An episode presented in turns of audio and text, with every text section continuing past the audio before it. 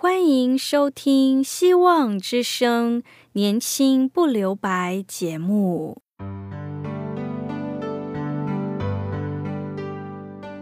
时间是匆促的，岁月流逝，一去不返。别让忙碌与压力阻碍了你享受青春的美丽。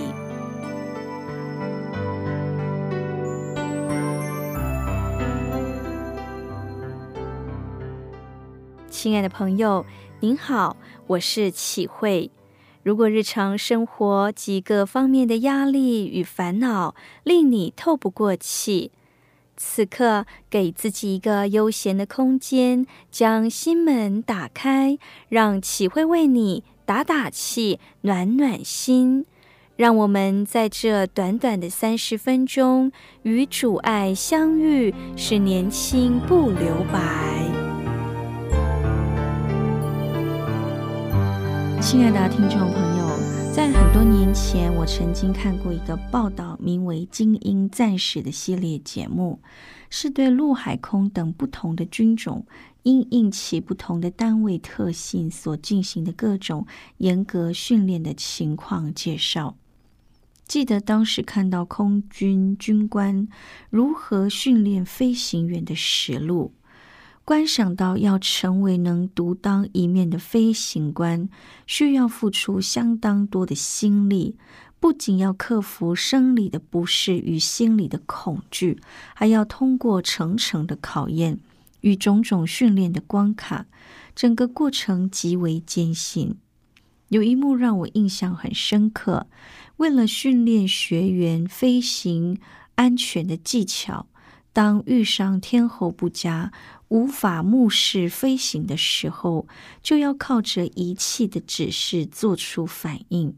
因此，让学员拉开布幕，盖住驾驶舱，遮住外界的视野，只能观看仪表板进行飞行。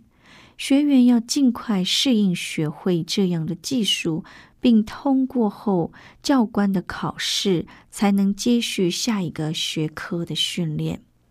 当然，这个科目就是要学会信赖座舱上各种仪器的指示。对我们来说，信仰的生命若要成长，就如同接受飞行训练的学员一样，要一步步的通过学科与术科的各种测验，挑战极限，让自己成为一个合格的飞行员。不仅如此，还要学会如何以团队的方式编队巡航、战术飞行，甚至与其他军种的人员协助作战。特别是战斗机的飞行员，要接受更繁重、更精实、更严格的飞行技巧训练。最主要的目的就是承担拥有保卫国家安全的责任与能力。试想，我们的生命不正是也是如此吗？按照上帝对我们每个人所安排的课程，去接受各项坚实的训练，为要使我们能成为上帝的器皿，上帝国度的精英战士，为他所用，使命必达，以此荣神一人。保罗在哥罗西书第一章九到十节提醒我们。我们自从听见的日子，也就为你们不住的祈祷，愿你们在一切属灵的智慧悟性上，满心知道上帝的旨意，好叫你们行事为人对得起主，凡事蒙他喜悦，在一切善事上结果子，渐渐的多知道上帝。若要让生命能结果子，关键就是对上帝的认识更加长进，这意味着认识上帝不单是头脑上的理解，也不仅是思想上的同意，乃是包含内心的接受、乐意的遵守。真正的认识上帝，不是对上帝没有任何体验的知识，而是在生命里产生行动的认识。这其实就是。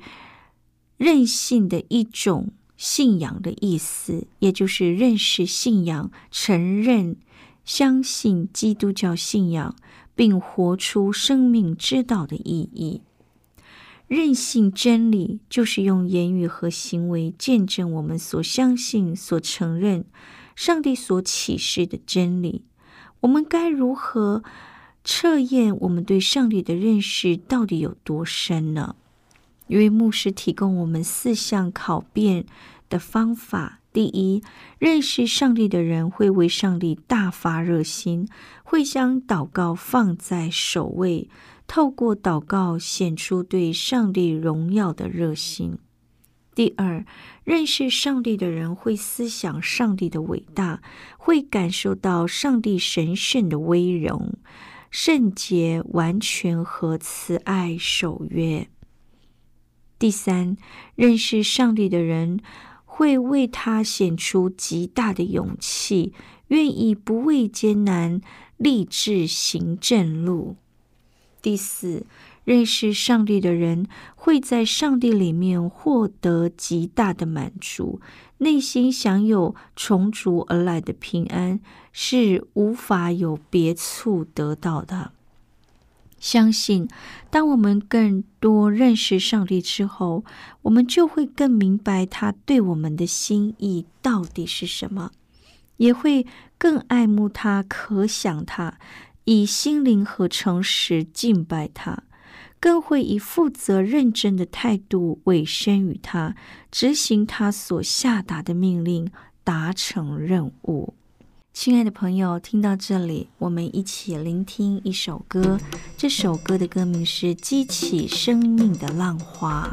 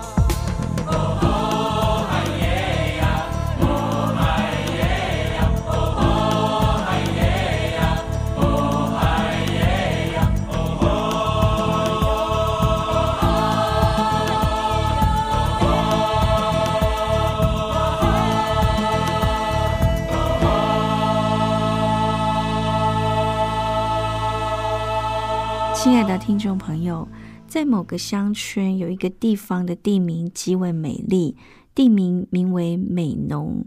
那是一处环境优美、有着青翠山岚、具有风味的淳朴小镇。在靠近翠谷那里，还有一个被环山环绕的地方，那边有一个。纪念馆是一座非官方建立的文学馆，是为要纪念某一个作家，叫钟理和先生。这位出生于乡下的文学家，却生长于富裕的家庭。十九岁时，被派家中所经营的农场担任督工，中之后与中姓女工相恋。由于相爱的双方皆为姓钟，是不被家族和当时的社会氛围所认可的。但是两人始终相爱，于是他们逃奔家乡，直到大战结束，又被迫迁回家。但是回乡之后，就因为肺病需要去肺痨医院接受长期的治疗。出院后也无法再从事耗费体力的工作，且陷入了贫病交迫、家中成员灾难不断的日子。然而，这些遭遇并无法击倒他，他对创作的热忱是从心而发的。在他的作品里，有数篇正是描述他和妻子之间的间谍情深。虽然生命中有许多的波折，生活里也有各类的煎熬，但是这一对夫妻仍然愿意持守爱情，认真的面对自己的处境，成为生命的共同体。这对配偶虽然因丈夫对文学理念的追求，使自家庭无法在经济上享有丰裕的生活，然而彼此的心灵却能真诚的契合。特别是这位妻子，不但要照顾生病的丈夫，还要肩负起经济的重担。她不断的找工作打工，维持家计。甚至也因为打黑工、躲警察而受伤。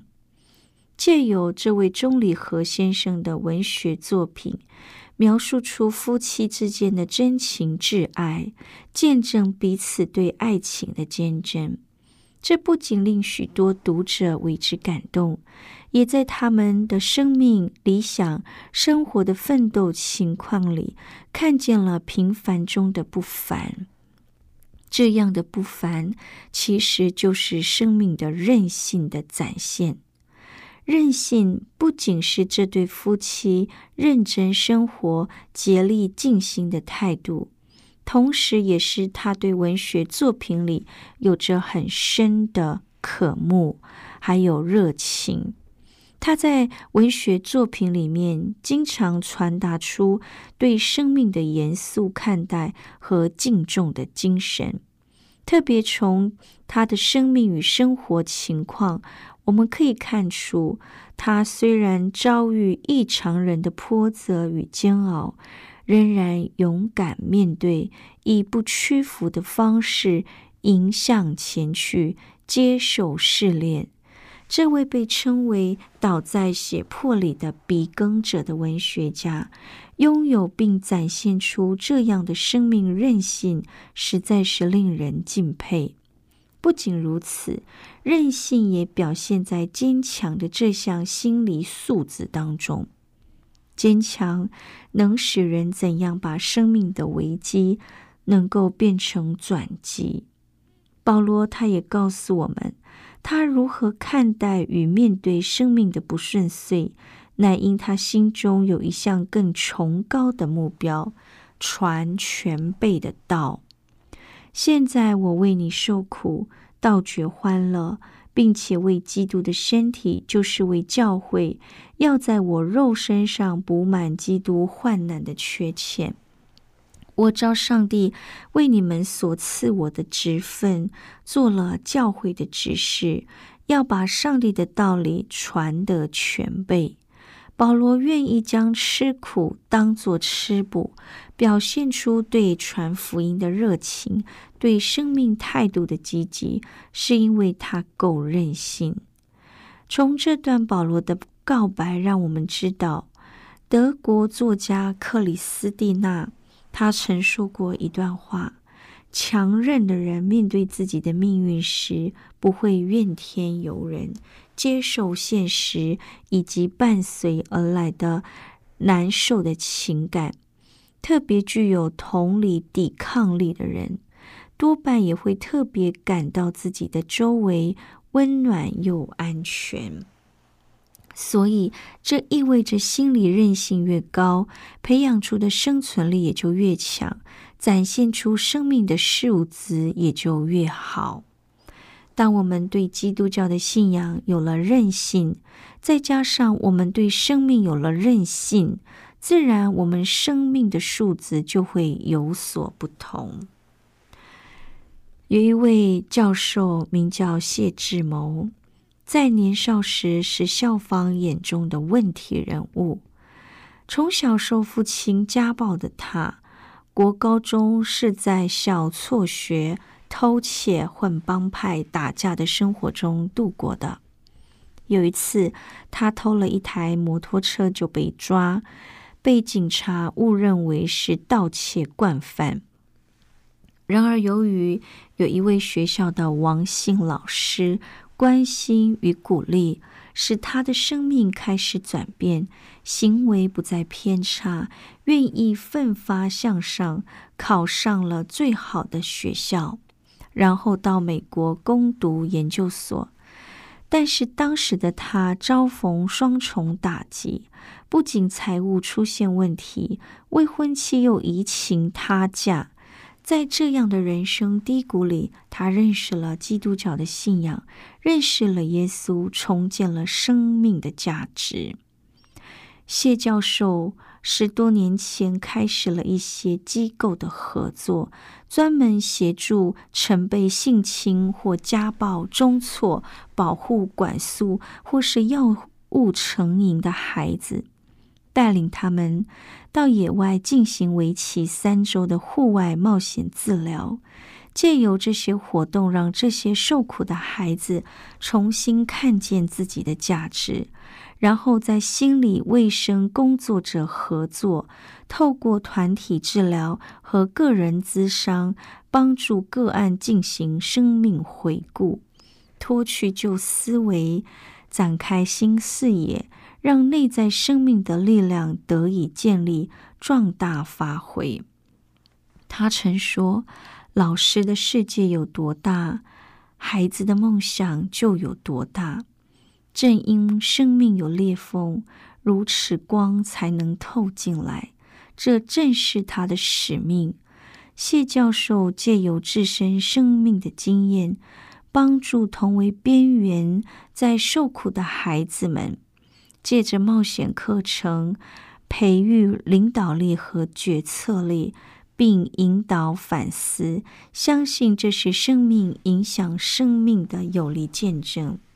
当然，他更把爱、上帝的爱透过传扬给这些孩子们，让孩子们认识自己不是孤单一人的，仍有上帝的保全与保护，有耶稣的爱在他们当中。